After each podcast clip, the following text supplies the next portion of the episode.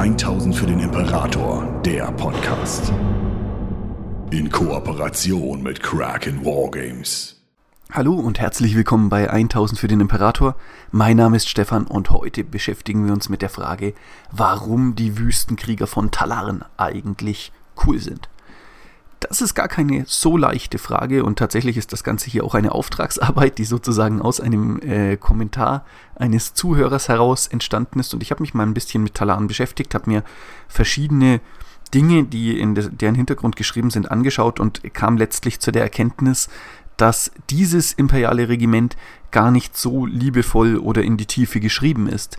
Zwar gibt es Ereignisse in ihrem Hintergrund, aber am Ende ist, glaube ich, Talaren, wenn man drauf blickt, eher eine Art Flair sozusagen, als wirklich eine ausgearbeitete, mit narrativ komplexen Strukturen versehene Armee. Das hat es ein bisschen schwierig gemacht, aber ich versuche trotzdem einmal ähm, die Dinge sinnvoll zusammenzuformulieren, die für mich persönlich die Wüstenwelt von Talaren und ihre Bewohner eben sehr, sehr cool machen. Auf der einen Seite muss man vielleicht einmal ganz, ganz kurz die Geschichte zusammenfassen, denn Talaren wurde während der Horus Heresy davor und während des Großen Kreuzzuges war es eine Agrokulturwelt. Das bedeutet, dort wurde am Ende ähm, wurden landwirtschaftliche Güter für andere Makropolwelten hergestellt und Talaren wurde von den Iron Warriors mit Virusbomben und Exterminatuswaffen überzogen und die einstmals fruchtbare grüne Welt vollständig in einen leblosen Wüstenplaneten aus Sulfursand verwandelt. Diese Attacke überlebten logischerweise sehr, sehr wenige der talanischen in Stämme organisierten Menschen und diese beschlossen, am Ende trotz allem Widerstand gegen die Iron Warriors zu leisten, als die eben nach dem Virusbombenangriff landeten und versuchten, den Planeten einzunehmen. Die Menschen von Talan wussten zu dem Zeitpunkt nicht, dass sich eine Blackstone-Artefakt des Chaos auf diesem Planeten befindet, das für die Iron Warriors von größerer Bedeutung war, sondern verteidigten den Planeten im Prinzip aus einer wilden Mischung aus Stolz und, naja, in die Ecke gedrängt sein. Was Talan und die Armee sehr, sehr cool machen, auf der einen Seite ist diese Fokussierung auf Panzerschlachten. Das kommt eben aus dieser ersten Schlacht heraus. Nachdem die ähm, ja, Exterminatuswaffe eingesetzt worden war, konnte man nicht mit Infanterie Krieg führen und Talan nutzte seine Ressourcen, um eine gigantische Panzerarmee gegen die Iron Warriors in die Schlacht zu führen. Und das ist für mich so der erste Punkt, wo es wirklich cool wird. Nicht die Tatsache, dass sie eine Panzerarmee sind, das ist okay, ne? Aber dass Talaren eine glaubhafte und meiner Ansicht nach hochgradig nachvollziehbare Hintergrundgeschichte hat, warum sie in der Lage waren, eine Iron Warriors Armee zurückzuschlagen. Denn wenn wir mal drauf schauen, sind die Iron Warriors eigentlich fast die Belagerungsexperten und die Orte, die sie angreifen, sollten auch fallen. Aber die Überheblichkeit und die Torheit der Iron Warriors, sich einer rein menschlichen Armee auf einem Gebiet zu stellen, auf dem die Fähigkeiten der Space Marines eigentlich fast schon negiert werden, ist natürlich etwas, was den Menschen Talans da auch die Chance gegeben hat, siegreich zu sein. Denn für Space Marines ist gerade der Kampf mit Infanterie, das Einsetzen kleiner, schneller Eliteeinheiten und vor allem die Servorüstung der gigantische Vorteil.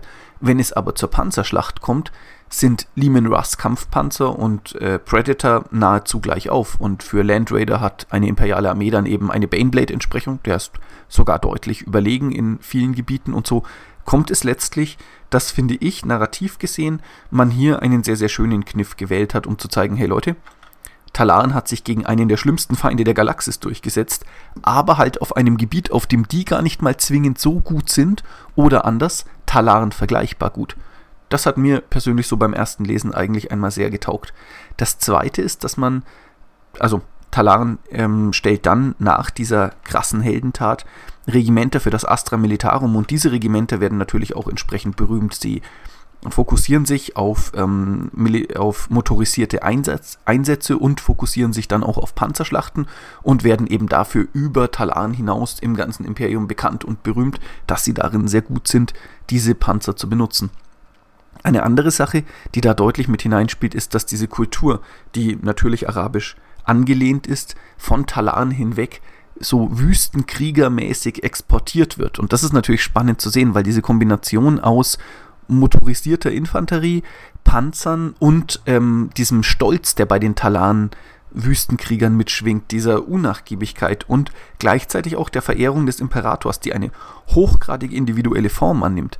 Das ähm, erzeugt insgesamt, ich habe es schon gesagt, ne, es erzeugt insgesamt einfach einen guten Flair, eine coole irgendwie Mischung aus äh, Fantasy-Tropes von klassisch arabisch angehauchten stolzen Wüstensöhnen, aus ähm, ja realen Anlehnungen, die allerdings eben nie in diesen ja unbequemen politischen Bereich hineingehen und auf der anderen Seite eben auch eine Modernisierung dieser Idee, wie es trotz allem möglich sein kann, dass man liebgewonnene, bekannte und vertraute Elemente von diesen Wüstenstammeskulturen erhält und sie gleichzeitig aber halt auf die Schlachtfelder des 41. Jahrtausends bringt.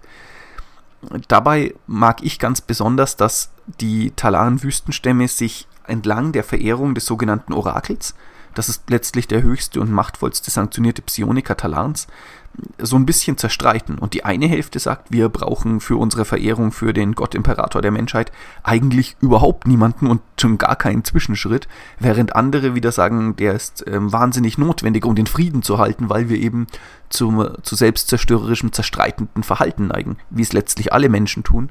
Und diese Stammesstruktur, in der sie leben, begünstigt natürlich dann auch Konflikte untereinander. Das bedeutet, es braucht einen Mediator. Und dass man den dann sozusagen nicht in seiner Eigenschaft als eigentlich sehr, sehr klugen Psioniker, sondern in seiner Eigenschaft als Mittler zum Willen des Imperators einsetzt. Das fand, war für mich persönlich eine, einfach so ein netter Twist. Ne? Dieses, da gibt es diese eine Person und ihre Aufgabe ist es, den Frieden unter den stolzen Wüstensöhnen zu halten, die, äh, wenn sie auf ihre Geschichte zurückblicken, eine Invasion der Iron Warriors zurückgeschlagen haben. Und die Aufgabe dieser Person ist es, halb anerkannt und halb nicht dafür zu sorgen, dass sich die Leute da nicht die Köpfe einschlagen, eben weil sie so krasse Krieger sind. Und das hat mir eigentlich ganz gut getaugt.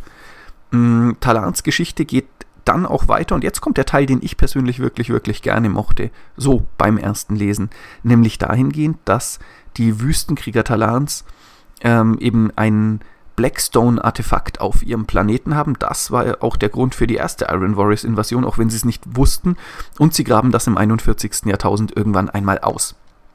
Es aktiviert sich und dann stellt sich heraus, dass dieser Gegenstand eine extrem hohe Bedeutung für die Rasse und die Zukunft der Eldar hat, auf der einen Seite, aber die Iron Warriors und vor allem Dämoneninvasionen erneut auf den Plan ruft.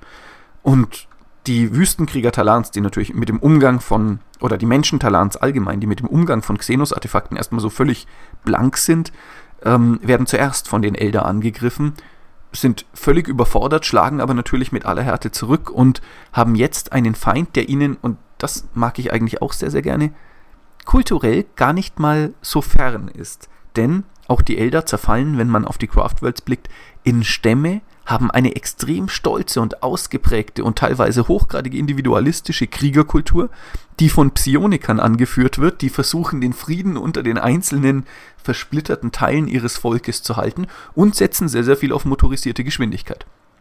Diese, diese Ähnlichkeit ist mir vorher nie aufgefallen, bis ich halt jetzt mal darauf geblickt habe und das fand ich war ein, ein cooler Aspekt, dass man plötzlich diese beiden Armeen gegeneinander kämpfen hat, bis es eben zur Chaos-Invasion kommt und sie dann eher die Gemeinsamkeiten als die Gegensätzlichkeiten finden, dass die Eldar, die sonst ja eher für ihre Arroganz und ihr Herabblicken auf die Monkai bekannt sind, sich selbst in einem ja, in einer Kultur der Menschen spiegeln und erkennen, dass sie gleich sind und dass sie oder gleicher als zu anderen Menschen und dass das am Ende dazu führt, dass hier nicht nur eine Allianz aus der Not herausgeschlossen wird, sondern tatsächlich eine aus kulturellem Verständnis heraus. Und dass wäre dieser Kampf auf einer anderen Welt passiert, es vielleicht überhaupt nicht zu dieser Allianz gekommen wäre, sondern es eben Talans einzigartige Geschichte, sein Menschenschlag und eben diese teils hochgradig individualistischen und auf Stolz basierenden Strukturen waren, die es den Elder überhaupt erst möglich gemacht haben, in einen vernünftigen Dialog mit den Menschen Talans zu treten. Gemeinsam schlägt man die Chaos-Invasion zurück und versetzt diesen Blackstone-Artefakt Teil-Thingy wieder in seinen Schlaf und die Elder überlassen den Menschen Talans nicht nur Artefakte, um über dieses Blackstone-Gerät zu wachen und dieses sozusagen in seinem Schlaf zu halten, sondern sie schließen auch eine, und eben das ist jetzt der eigentlich sehr, sehr krasse Punkt, dauerhafte Allianz mit den Menschen Talans. Und diese sind durchaus in der Lage, dazu Ja zu sagen. Sie äh, stellen das nicht in den größeren Zusammenhang des Imperiums oder sonst irgendwas, sondern tauschen Bande der Freundschaft aus und beginnen sich aneinander anzunähern. Ganz ohne, dass man dabei jetzt auf die große Politik des Imperiums schaut. Was natürlich wieder sehr krass in diese individualisierte ja, Kultur der Menschen Talans hineinspielt. Mhm.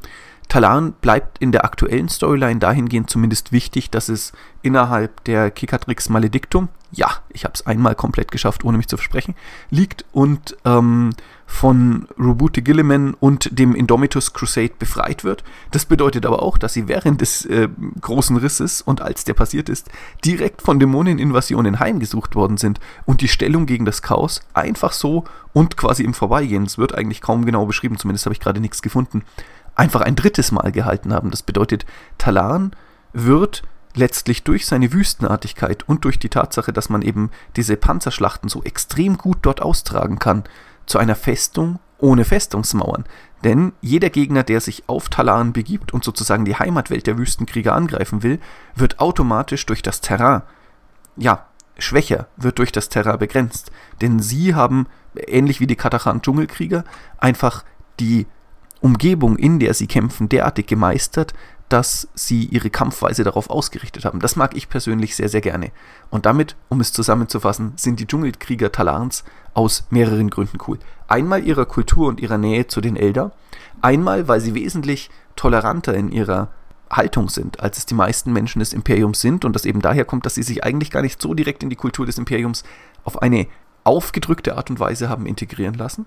Einmal, weil sie eine Space Marine Armee der Iron Warriors zweimal besiegt haben und tatsächlich damit eben wieder diese These, ne, dieses, die einfachen Menschen des Astra Militarum wären durchaus in der Lage, Space Marines zu bekämpfen oder diese auch zu ersetzen, ähm, noch einmal unterfüttert haben. Es ist möglich, dass innerhalb des 40k-Universums Space Marines vom Astra Militarum geschlagen werden. Und das nicht nur durch Glück oder sonst irgendetwas, sondern einfach durch, das sinnvoll, durch sinnvollen menschlichen Erfindergeist und Entschlossenheit.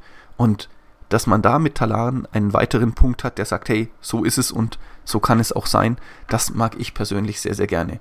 Und zuletzt ist da für mich auch dieser weitere Blick, der dazu kommt, auf die Verehrung des Imperators, noch einmal ein ganz, ganz spannender und dass dieser auch ein Politikum auf einem Planeten auslösen kann, also quasi auf der kleinsten denkbaren Ebene des 40k-Universums, es da durchaus auch Konflikte gibt, wenn es um religiöse Verehrung des äh, vermeintlichen Gott-Imperators der Menschheit geht.